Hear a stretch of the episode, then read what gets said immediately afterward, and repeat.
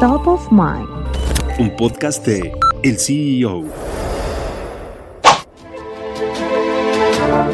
Algunas de las primeras imágenes de los destrozos causados por el huracán Otis fueron del Hotel Princess Mundo Imperial, que es uno de los más populares y representativos de Acapulco.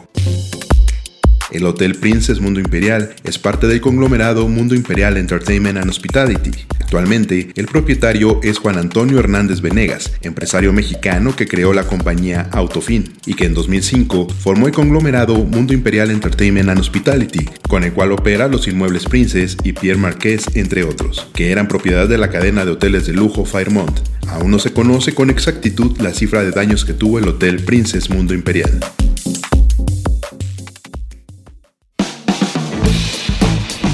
Mantente en el mercado con las noticias más importantes de la tecnología y los negocios, escuchando y compartiendo todos nuestros podcasts en el CEO.com, en arroba el CEO- en Twitter y el CEO en Instagram. Soy Israel Águila y nos escuchamos la próxima.